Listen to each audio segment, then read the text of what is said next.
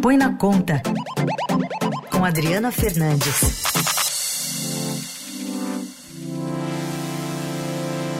Hora de falar de economia. Oi, Adri, bom dia. Bom dia, Heisen. Bom dia, ouvintes da Eldorado. Bom, é, fim de semana quente em Brasília, reuniões de líderes partidários para tentar fazer uma força-tarefa pela reforma tributária, mas aqui também teve, viu, em São Paulo, reunião do governador Tarcísio Freitas com aliados para resistir. Como é que fica isso, hein, Adri? Sim. Agora são as últimas negociações até a votação é, da reforma tributária. Ela tem resistências, o relator vai construir, tentar construir, buscar um acordo para fechar um texto final para ir à votação Falei agora com o presidente da Câmara, Arthur Lira, que é o principal fiador da reforma neste momento. Ele me disse que o foco é completo e baixou um ato da mesa, um ato da mesa da Câmara dos Deputados, determinando, vedando a realização de reuniões em períodos destinados exclusivamente à discussão e à votação de matérias no plenário. Ele disse repito, fo foco completo e acredito que ele vai sim colocar em votação essa reforma, mesmo que não seja essa semana, na próxima semana, no mais tardar uh, no, até o final do mês, enquanto é, o recesso parlamentar pode, aquele recesso que acontece na metade do ano, muitas vezes um recesso branco, porque o, uh, o recesso oficial só pode acontecer se a LDO for aprovada.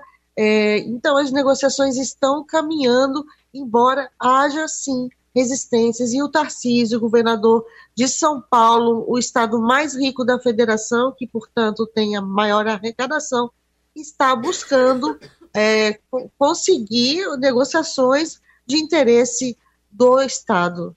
Bom, e o, o, o que está pegando principalmente, né, como você citou, essa essa resistência dos estados que querem que a unificação do ICMS estadual com o ISS municipal é, fique só para 2033. O relator quer alguma coisa intermediária? Está propondo isso, Adri? Ele quer algo intermediário, acho que. Porque tem uma escadinha né, de que vai aumentando essa, esse, essa unificação entre os dois, é um detalhe técnico, mas eu acredito que a maior resistência do governador de São Paulo, Tarcísio de Freitas, com relação ao Conselho Federativo. O Conselho é um, é um órgão que vai gerir o, o IBS, o Imposto sobre Bens e Serviços, que será criado com substituindo o ISS dos municípios e o ICMS dos estados. Tarcísio de Freitas acredita que a criação desse conselho vai tirar a autonomia do estado, como eu já disse, tem a maior arrecadação uh, do Brasil. Pois é, outros governadores estão se aliando a ele, você até comentou isso na, na semana passada, é, mas é, o, o, argumento deles é que se houver essa mudança que eles estão pleiteando, não precisaria haver um, um fundo de compensação, né, Adri? No caso da transição, sim, é o que você comentou inicialmente, é, mas o que os estados eles estão querendo é rechear o bolso, rechear o fundo de desenvolvimento é, regional, tem, teria dois fundos com essa transição mais longa que ah, você comentou, eles podem é, abdicam do fundo de é, compensação financeira e o, aumentam os recursos para o fundo de desenvolvimento regional que vai compensar o fim dos incentivos fiscais que os estados, municípios concederam ao longo dos últimos anos e que acaba com a reforma uma lei, a lei complementar 160, que termina que, que esses benefícios só estão válidos até 2032.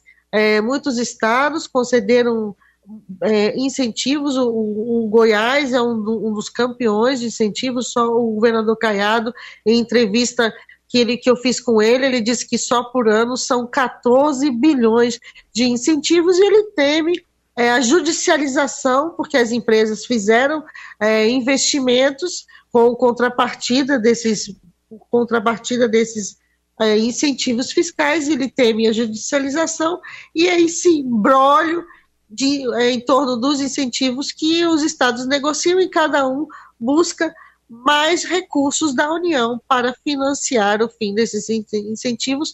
Há um item no projeto que eles que esse fundo de desenvolvimento regional seria por tempo, não há prazo para acabar. É, os estados querem 75 bilhões, alguns até mais, nesse momento, e até, até o momento a União, o governo federal, ofereceu 40 bilhões também.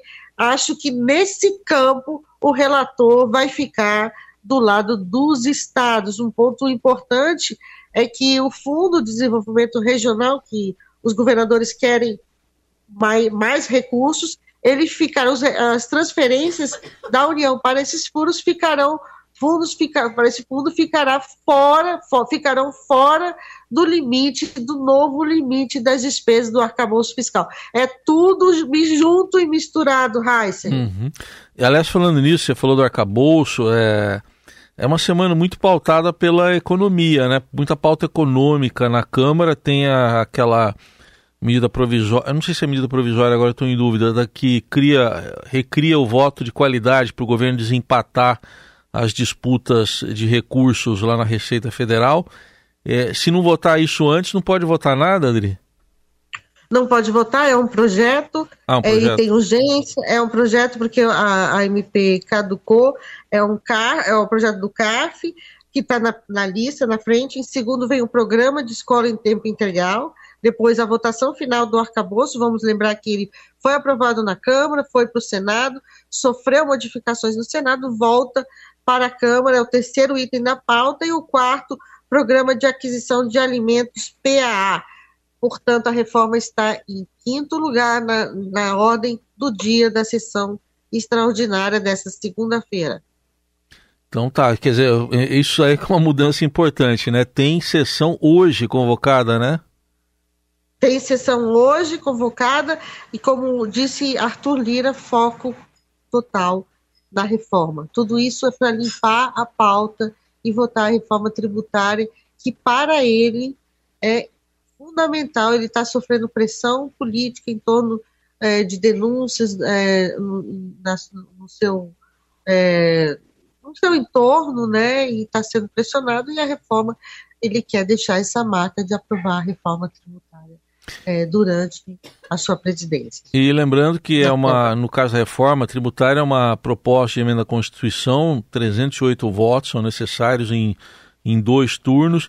Pelo histórico, Adri, o Arthur Lira só põe em votação quando realmente sabe que vai ganhar sabe que vai ganhar, os, os, tributaristas, eles estão conversando, aqueles que achavam que ia, ia ficar para o segundo semestre, já conversaram esse fim de semana, já estão vendo que o negócio é para valer.